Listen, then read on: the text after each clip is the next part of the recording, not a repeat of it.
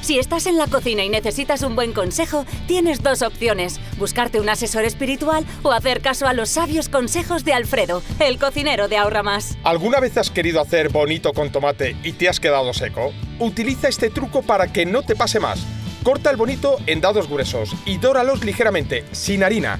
Deben quedar grisáceos, pero con tonos rojizos, que indican que aún no se ha cocinado del todo. Y si haces la salsa casera, rehoga el bonito unos segundos al final del cocinado de la cebolla. Absorberá su agua y quedará más jugoso aún, siempre que lo saques cuando aún esté rojizo. Después de la salsa, que no debe ser ni demasiado ligera ni demasiado espesa, introduce el bonito de nuevo y cocínalo dos minutos. Por último, déjalo reposar tapado tres minutos fuera del fuego. Verás qué textura y jugosidad. Eso sí que es un buen consejo, ¿verdad? Pues síguenos y permanece al tanto de los mejores trucos para convertirte en todo un cocinillas con Alfredo, el cocinero de Ahorra Más.